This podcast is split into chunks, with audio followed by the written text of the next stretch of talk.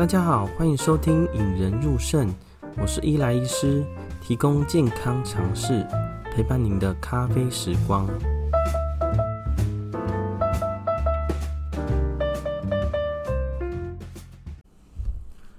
嗯，我们在第三十集的时候呢，有跟大家分享啊，蛋白质对肾脏的影响啊。嗯，简单来说呢，就是过量的蛋白质。会造成每年的肾丝球过滤率下降速度增加。呃，饮食中呢，每增加十克的蛋白质，每年的肾丝球过滤率就是 GFR 会比现阶段呢多下降了一点六九了。嗯，虽然大家可能都知道一些蛋白质对肾脏的影响呢，但是其实我们在门诊啊，或者在生活上最常被碰碰到的，就是说，哎，肾脏不好要怎么吃？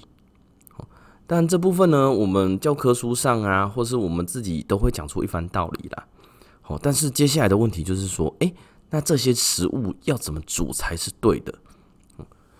嗯，我必须要承认啊，虽然我的专长是肾脏科呢，呃，可以讲出一番道理，但是我必须诚实的回答这个问题的最大困难就是，呃，我不会煮饭呐。还好，还好，还好，我还可以访问一些饮食专家。就是请营养师他们来回答。那今天呢，我们就会邀请到营养师来跟我们分享呢，肾脏不好要怎么吃，以及早中晚餐要怎么吃。嗯，这是我们第一次呃以访谈的形式来访问呃其他人。嗯，可能收音上呢有些大小不一呢，再请大家稍微仔细聆听一下。而且记得要听到最后呢，最后会有个小彩蛋哦。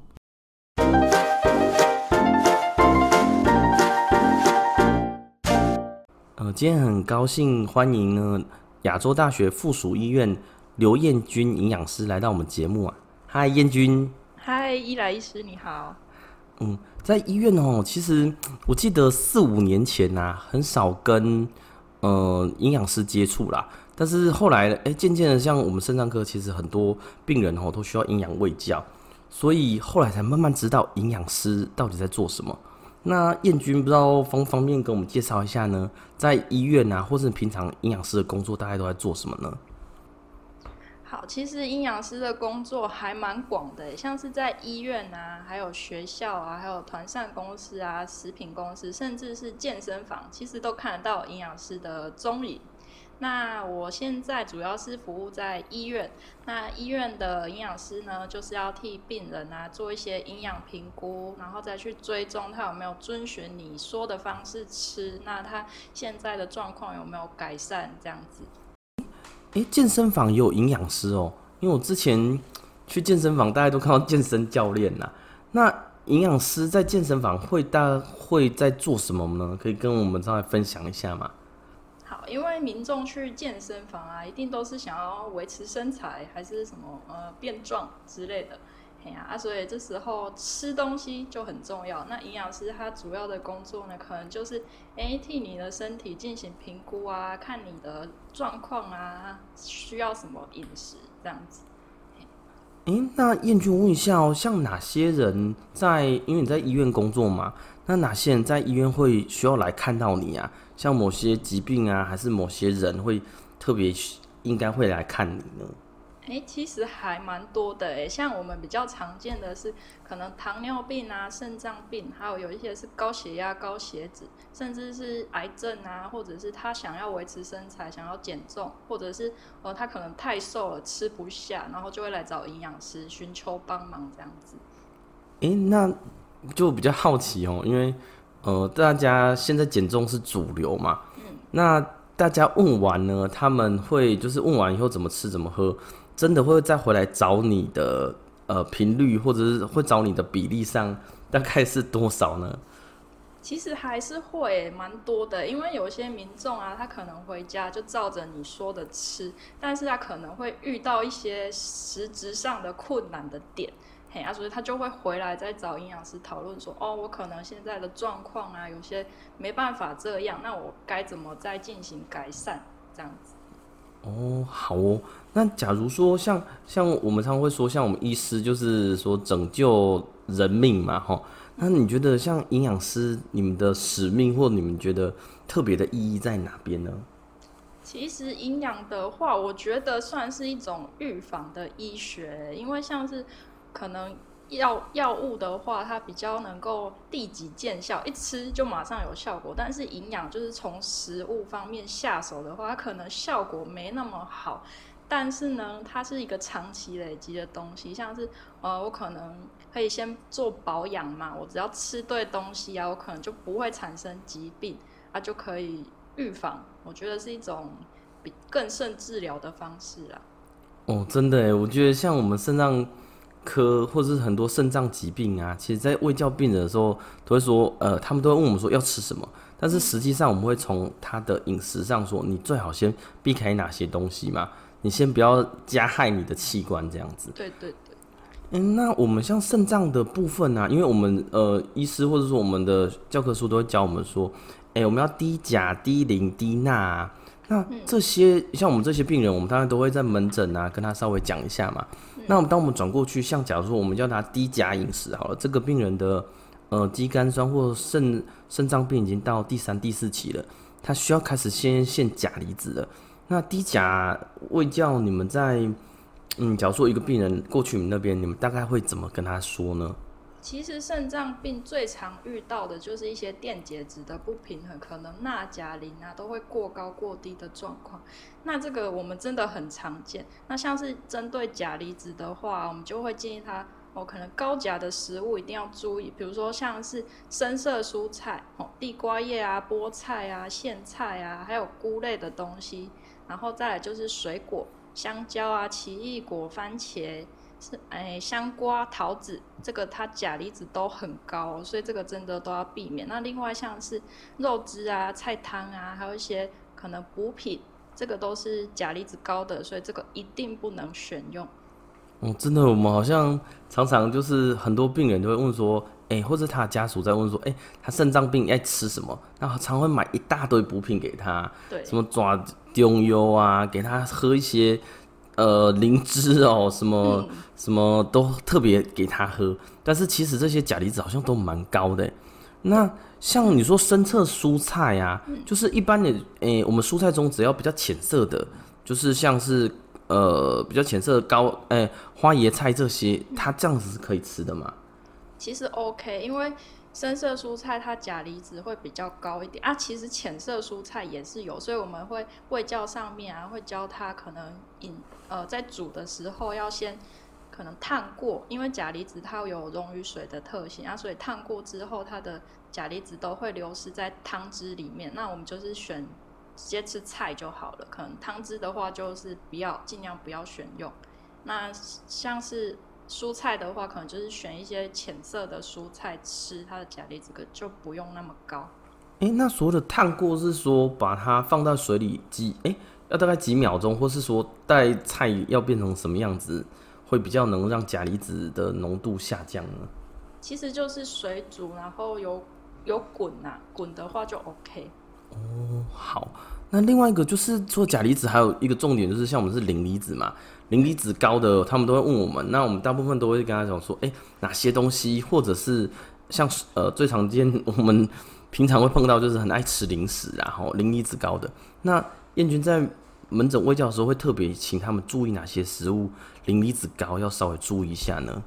磷的话就要蛮特别注意哦，因为很多食物的磷啊，普遍都蛮高的，所以像是一些全谷类的，因为像是有些病人啊，他可能会想要哦控制血糖，就会去吃糙米饭啊、燕麦这些东西，但其实这个全谷类它的磷都很高，然后像是一些干豆类啊、红豆、绿豆，然后还有动物的内脏、布拉鱼，还有蛋黄。然后还有奶类，奶类的东西，像是鲜奶啊，可能优格、优酪乳、起司，它的磷都会蛮高的。那另外一些像是呃酵母粉啊、巧克力啊，还有一些碳酸饮料啊、可乐那一些，它的磷普遍也都蛮高的哦。所以这些东西啊，我们都要特别注意。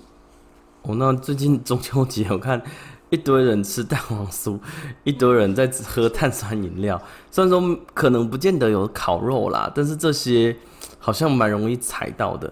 那刚刚我提到说蛋黄，那蛋白对于磷离子的，那燕君可以跟大家分享一下吗？呃，其实如果他的磷比较高的病人，我们就会建议他可能吃蛋的时候啊，就吃蛋白就好，那蛋黄就不要，因为蛋它其实一个是一个蛮好的蛋白质来源啦，嘿，所以我们还是要吃，那就是蛋黄不要就好。那呃，等一下会讲到有关于份数的部分。那蛋黄的话，它其实一颗全蛋，它等于是一份蛋白质。那如果你把蛋黄剥掉啊，你就可以吃两颗蛋的蛋白，就等于一份蛋白质这样子。哦，所以像有些人之前是说吃蛋黄会高血脂，那其实当然以我们现在这个观点来说，蛋黄本身是高磷的食物，也理论上要调掉啦。对对对。那我们呃除了高磷高钾以外呢，另外一个就是刚刚燕君提到的啦，哦，蛋白质不能太多，然后在上一集我们有说到呢，蛋白质对肾脏的影响是很久远的啦。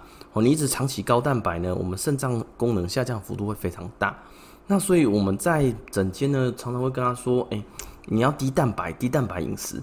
那最常被碰到说，哎、欸，低蛋白要怎么低？那燕君，假如说有三这个病人有点赶，然后假设三分钟或五分钟内，你要跟他介绍一下低蛋白饮食，你会怎么跟他分享呢？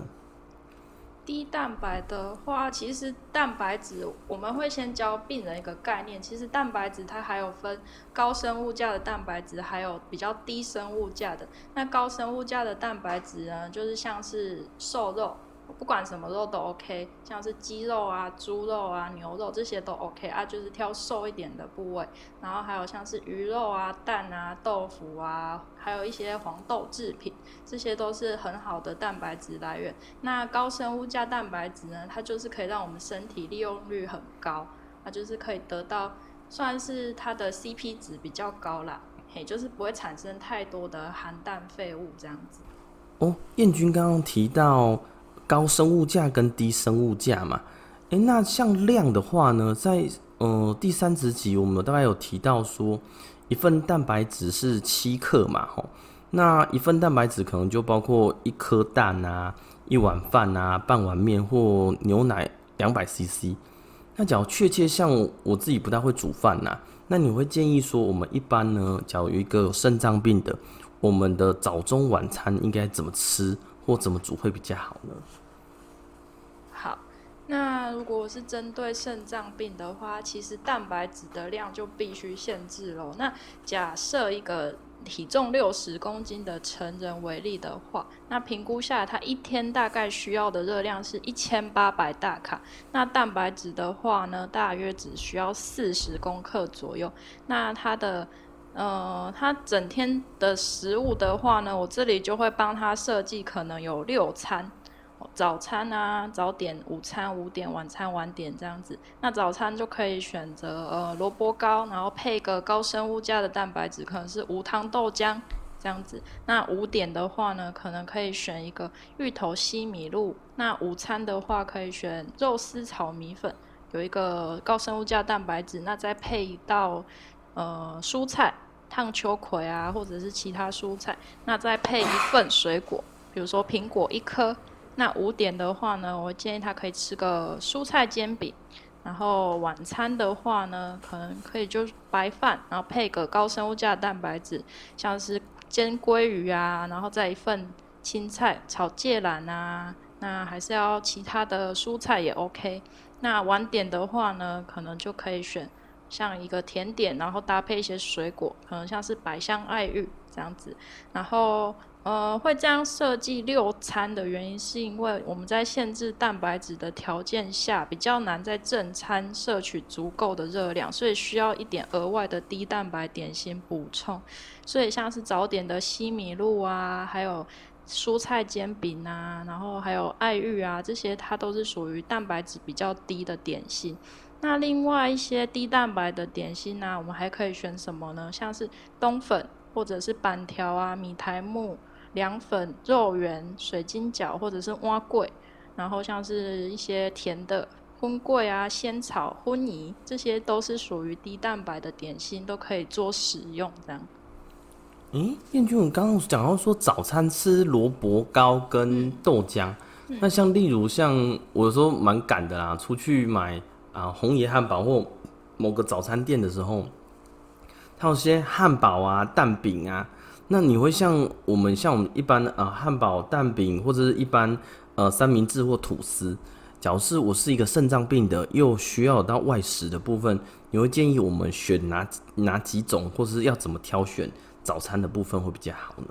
假如是呃需要去早餐店买外食的话，我可能就会建议他针对于高生物价蛋白质这个部分，因为有一些汉堡啊还是三明治，它里面夹的可能不是肉片哦，会是一种加工的肉，可能像是火腿哦，不然就是培根啊这些，它其实我们就不太会建议吃，我们可以选像是夹里脊肉片，或者是夹一颗蛋。那这时候我们的蛋白质就已经摄取到了嘛？那它的饮料的部分呢，可能就是再评估一下，我们可以搭配像是低蛋白的一些营养品，这样子会比较适合。嗯，那彦君像呃，就是医院或者同事们有人很爱喝饮料嘛？嗯、那当然有说碳酸饮料是比较偏呃磷离子高的。那当然现在呃手摇杯这么多，那假如像呃珍珠奶茶、奶茶。奶绿或者绿茶，或者在饮料的挑选部分、啊？因为大家大家知道医护现在都很忙嘛，甚至中餐就是一两杯饮料就可以解决。那你会建议说，假如真的呃要保护自己肾脏，或者不要让蛋白质过量的情况之下，你会建议哪一些饮料比较可以喝呢？诶，其实肾脏病人可以喝的饮料算是还蛮多的哦，因为像我们刚刚说的嘛，仙草啊、粉粿啊，还有一些粉圆、爱玉这些，他们都可以做选择。那也是一个蛮好的热量来源，因为就是怕他们热量不够，然后蛋白质又过高嘛。然后这些刚好都是有热量，然后又可以低蛋白，所以都可以选择，是没问题的。哦，那这样子以后在医院或者是同仁们之间就可以稍微讲一下，有些。哎，原来这样子对肾脏是不会不好的啦。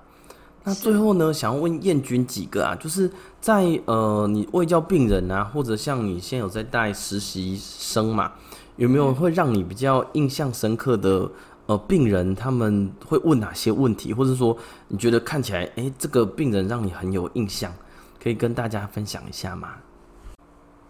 像我最近在带实习生啊，那我就可以发现有一件很有趣的事情，就是，哎，原来卫教也是蛮需要技巧的哦。因为像实习生他们一来，可能会不知道要从哪里下手，那他问的问题，可能病人也会不知道从哪里回答起。像是，呃，他可能又问病人说：“阿里暗等加下。”那病人就回答说：“我加崩啊。”那实习生就可能问说：“阿里都跟他加崩啊，不配才配吧？”那病人就会 蛮疑惑的，他想说：“哎、欸，我就是回答你，我讲崩错了吗？”那其实收集资料就是要有这个技巧，可能就是需要问吃的东西跟份数啊这些，那我们才能去完整的帮他评估、帮他设计嘛。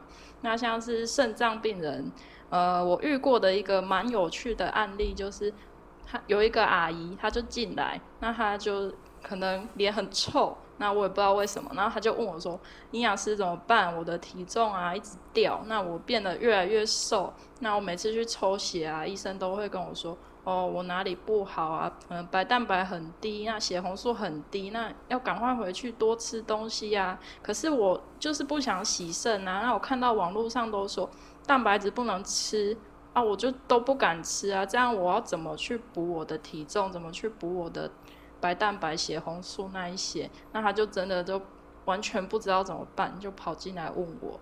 那其实我们就是会针对他的问题，还有他现在的疾病状况去喂教他。那我可能就是跟他说，哦，这样的状况啊，就可以从像刚刚说的高生物价蛋白质下手。我们就是吃对东西，那吃到我们需要的份数。那这样子其实对我们的疾病啊蛮有帮助的。那阿姨就是照我说的回去选选那些好的食物，那就是照我说的份数啊。她真的很乖，她就是照我说的份数这样吃。那甚至她还拍照给我看，可能她每一餐吃了什么，然后就是完整的记录。那她下次回诊的时候，她就拿照片跟我分享，然后她说她怎么吃怎么吃，然后。这次回诊，医生有称赞他，可能哦，这次的数据很漂亮啊，就是体重有回来一点，那白蛋白、血红素也拉高了，那阿姨也就是很开心，就是跟我分享这一些这样。嗯，称赞他的意思就是我啦，对，没有，就是以他的状况哦，就其实，在很多病人都会有，因为很多人就是我们医师或者是医护最怕就是碰到两种人嘛，一种就是对完全没病识感的，肾脏不好，他觉得处死无大事，洗肾也没关系，这种我们常常跟他喂教也效果不好。那第二种我们也很怕碰到，就是过犹不及啦，就是他会非常非常害怕看到一些呃。营养师啊，或网络上的啊，或者我们跟他讲不能吃太多，他真的就吃不多。哦，但是吃不多其实还蛮危险的啦。吼，因为像我都跟病人说，吼，假如说真的肾脏病到中后期，一个胖子跟一个瘦子开始洗肾，其实哪一个会活比较久？其实胖子哦，营养比较好的病人开始洗肾以后，其实会比较好。所以在呃肾脏病这一块呢，有一个疾病叫做肾脏病的营养不良。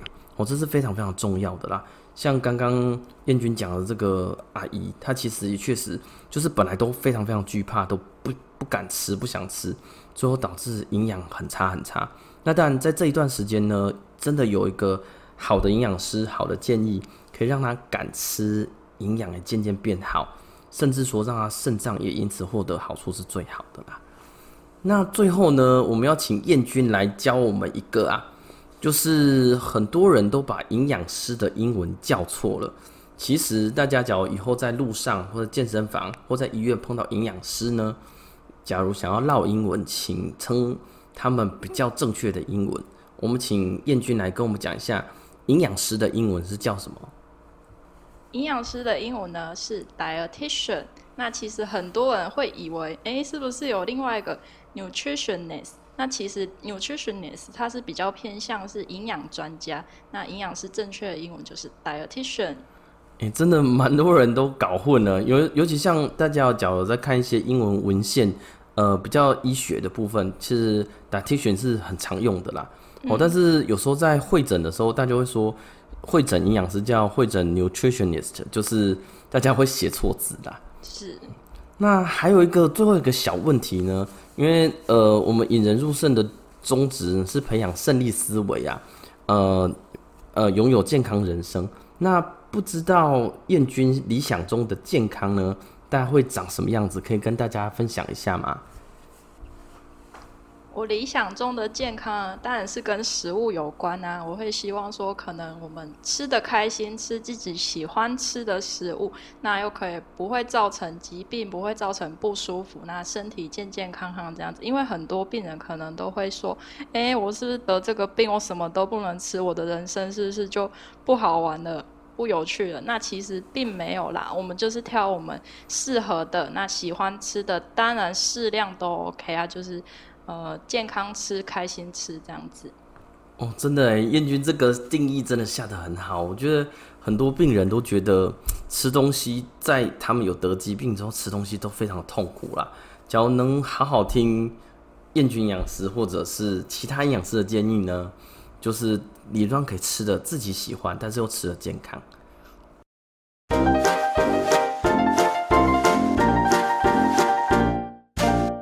在这一集中呢，我们请到了亚大附一的刘彦君营养师来聊聊肾脏不好要怎么吃呢？那跟大家先整理一下啦吼，呃，肾脏不好要吃的注意事项，第一个当然就是要低蛋白饮食嘛。那在低蛋白饮食呢，燕君是建议大家要吃高生物价的蛋白，例如瘦肉啊、鱼、蛋、豆腐类。嗯，这一类的蛋白质呢，它可以让提供我们一些蛋白，而且让我们的含氮废物会比较少。好，那代谢后的含氮废物比较少。那第二个呢，除了值以外呢，量的选择呢，呃，假如是一个成成年人的话，一天需要一千八百大卡的话，那它的蛋白质只需要四十到六十克。那蛋白质我们在之前三十集有提到呢，一份蛋白质是七克，大家可以换算大概六克。六份至七份的蛋白质啦。那假如以早中晚餐来区分的话呢，呃，早餐呢，它可以建议说我们吃萝卜糕加豆浆，呃，最好加个五点呢，就是芋头西米露，再吃个炒米粉啊。晚餐吃个白饭跟鲑鱼啦。吼，那假如担心呢，呃，热量不够的话呢，可以补充一些低蛋白的点心，例如冬粉啊、板条啊、米苔目啊、肉圆、水晶饺。那在这集中呢的结尾，我们会放上呢刘彦君营养师建议的外食族早中晚餐的食谱建议哦，大家可以去节目简介栏下载哦。就是大家可能像我们呃，通常假如吃外面的呢，假如担心肾脏不好要怎么吃呢？可以按照它上面建议的食谱，那我们会做成呃 PNG 档，就是呃影像档给大家下载。哦，大家假如说觉得这一集的节目不错呢，也欢迎大家来我们 FB 粉丝团留言呢。大家可以搜寻在 FB 上搜寻“引人入胜林轩任医师”，或者是来到我们网站中留言。那网站的连接栏呢，我也会放在我们的节目简介栏底下。希望大家呢可以一起培养胜利思维，拥有健康人生哦。